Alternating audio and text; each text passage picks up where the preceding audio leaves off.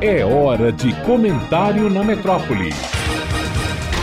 Malu Fontes. Olá, ouvintes da metrópole. Dois episódios trágicos ocorridos nos últimos dias, um em Salvador e outro no Rio de Janeiro, aparentemente não se conectam entre si, mas escancaram o fracasso brasileiro e sua política de combate ao tráfico de drogas. Dois homens negros, um de 19 anos e outro de 29, foram flagrados furtando pacotes de charque em um supermercado em Amaralina, o atacarejo. Ao invés de chamar a polícia ou de exigir dos acusados o pagamento dos produtos, a equipe que faz a segurança segurança do supermercado chamou o comando do tráfico de drogas do Nordeste de Amaralina e entregou os dois, revelando a existência de uma relação miliciana e de execução entre um estabelecimento comercial e o poder paralelo do tráfico da vizinhança. Horas depois, os corpos dos dois foram localizados, varados de bala, com marcas de tortura e cabeças desfiguradas no porta-malas de um carro abandonado na polêmica, no bairro de Brotas. No dia 6 de maio, quinta-feira, cerca de 200 150 homens da Polícia do Rio de Janeiro entraram na favela do Jacarezinho, onde moram mais de 40 mil pessoas, com o um anúncio oficial de que, apesar das operações deste tipo estarem suspensas durante a pandemia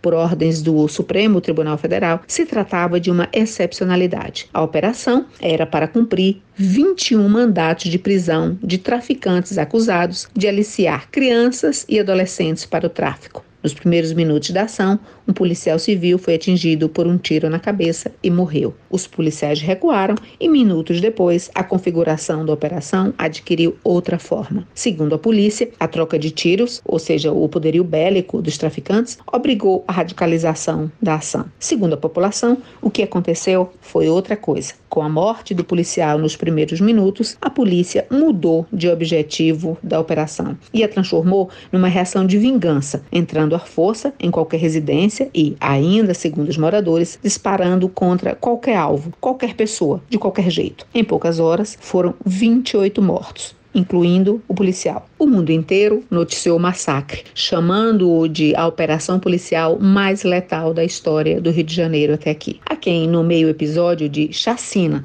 para vingar contra os moradores, indistintamente, a morte do policial. Dos 28 mortos, apenas três integravam a lista dos 21 mandados de prisão que justificavam a excepcionalidade da operação, que era proteger as crianças do envolvimento com o tráfico. Mas já ganhou um corpo rumores de que decisões políticas tomadas em bastidores do Poder Nacional e do Rio de Janeiro construíram a operação especial como forma de contestar a decisão do Supremo Tribunal Federal e colocar em xeque a autoridade dos ministros, fortalecendo ainda mais o ódio pela Suprema Corte por parte de quem propõe nas ruas e nas redes a intervenção militar e o impeachment dos ministros entre a execução dos homens por conta de pedaços de carne no supermercado em Salvador por traficantes convocados para fazer justiçamento em nome dos seguranças do estabelecimento e o banho de sangue no Jacarezinho diante de crianças, jovens e adolescentes a quem oficialmente a polícia dizia estar protegendo, o que há em comum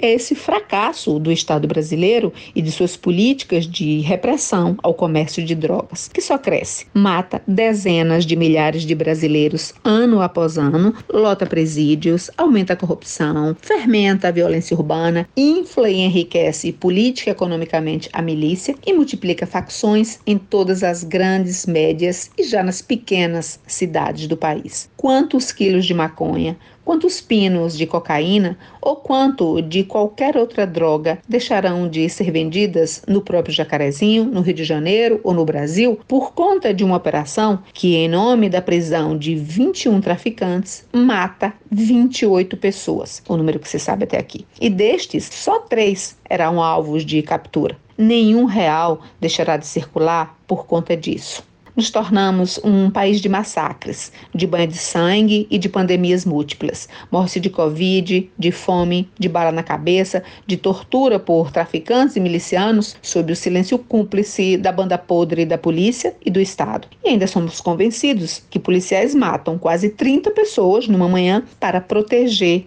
a infância Quem morre e como se morre, onde se morre aos bandos? Os PPPs, os pretos, os pobres nas periferias. Embora o ecossistema do tráfico de drogas estejam muito além das periferias. A hipocrisia nem faz arder algumas caras. É irônico, se não fosse trágico, ver nas redes sociais muita gente boa pedindo o boicote de hashtag a redes de supermercado por conta da entrega dos homens ao tráfico. Mas vá perguntar se estão boicotando a droga que usam recreativamente. E sigamos nesse país em transe mórbido.